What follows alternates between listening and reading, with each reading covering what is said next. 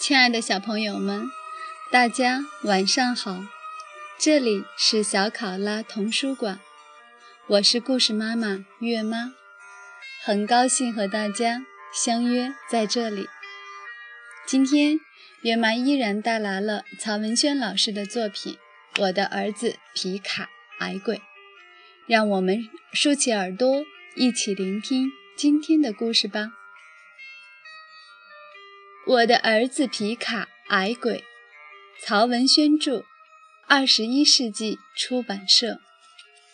第一章：又见花儿枝，飞到树上的裤衩。花儿终于等到了为皮卡报仇的机会。这天中午，李大国和二大爷在田野上追一只纺纱娘。追了一身臭汗，就跳进村后的一条河里。水中没有别人，四周也没有行人。他们就在水中把裤衩脱了，扔在了河边。花儿在不远处的田野上挖一种可以让爷爷的哮喘得以缓解的野菜，早就看到了他们。等他们跳到河里，悄悄地走过来，藏在芦苇丛中。见他们脱了裤衩，他在心里骂了一句：“不要脸！”两条裤衩飞过天空时，他的目光就跟着他们一起落了下来。李大国和二大爷往远处游去了。花儿蹑手蹑脚地走了过去，悄悄拿起两条裤衩，皱着鼻子，脏死了，迅速闪进芦苇丛里。花儿来到一棵大树下，一棵很大很大的树，站在树下朝树观望，云朵几乎快要碰到树冠了。树梢有只喜鹊，因为站在高枝上，看上去远没有它站在地上时那么大。花儿把两条裤衩塞进裤兜里，抱着大树就往上爬。它爬树的速度很快，身子一收一放，像只虫子。不一会儿功夫。就爬到了大树上。远处传来了李大国和二大爷来自河里的欢叫声。花儿发现了两根劈断的树枝，那断茬很锋利，简直像两把剑。花儿把裤衩往其中的一根树枝上一晾，再往下一捋，树枝很容易的就穿破了裤衩。花儿感觉到很痛快。当另一条裤衩在另一根树枝上发出嗤了一声时，花儿笑了起来。有风也吹不掉了。两条很丑陋的小裤衩在风中飘忽着。花儿拨开枝叶，可以俯瞰河面。李大国和二大眼游动时。白白的屁股半沉半浮地显现在清水里，恶心死了！花儿扭过头去，一个叫晴晴的女孩走来了。花儿在树上叫道：“晴晴！”晴晴抬起头来：“花儿，你在树上干什么？”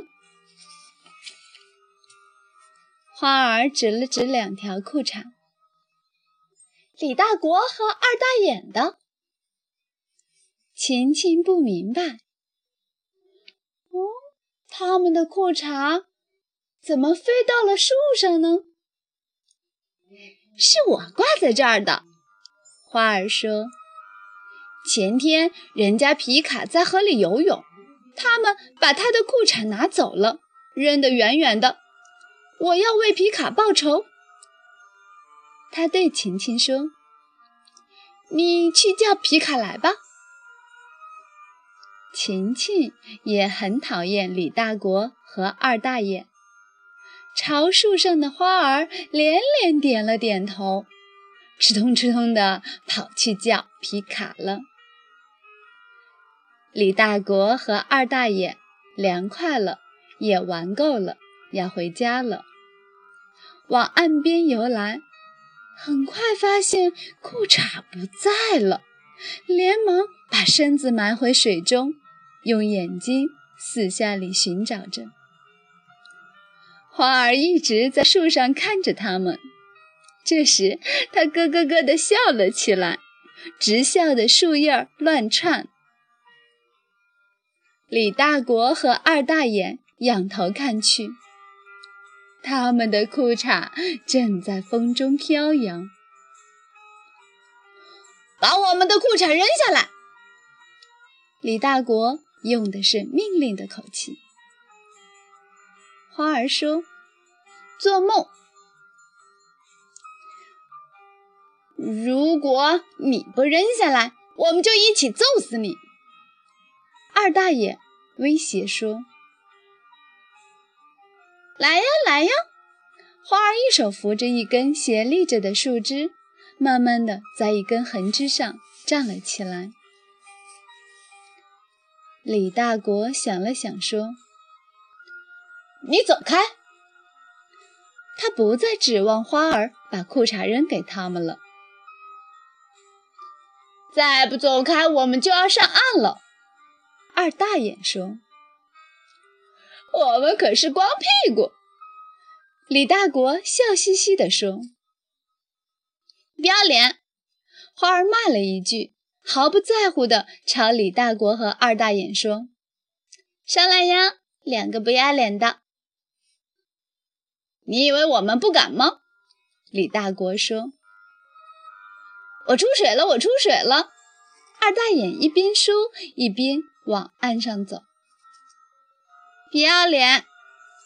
花儿用乌溜溜的眼睛毫不避讳地瞪着他们。二大爷终于没有敢走出来。李大国又威胁道。我真的要出水了！我真的要出水了呀！一边说一边往上来，眼见着都露出了肚脐眼。花儿根本不理睬他们，他们只好又把身子埋进水中。皮卡与晴晴跑来了，他看着李大国和二大爷。上来呀，上来呀！你们怎么不上来呀？他还很夸张地跳动起来。那一刻，他又变成了油麻地的孩子。没过一会儿，来了许多小女孩：玲玲、丫丫、妞妞、月月、珍珍、琪琪、婷婷。所有这些女孩都很讨厌李大国和二大爷，他们朝李大国和二大爷大叫：“上来呀，上来呀，不要脸，流氓！”李大国和二大爷仰头看着岸上站着那么多女孩，扭头朝对岸的芦苇丛游去。女孩们开始扑通扑通地往河里扔泥块，李大国和二大爷只好扎猛子逃跑。后来，他们钻进了芦苇丛里。女孩们抬头看看大树上飘扬的裤衩，再看看空空的河面，在河岸上又蹦又跳，又喊又叫。亲爱的小朋友们，今天就到这里结束了，让我们下次再见。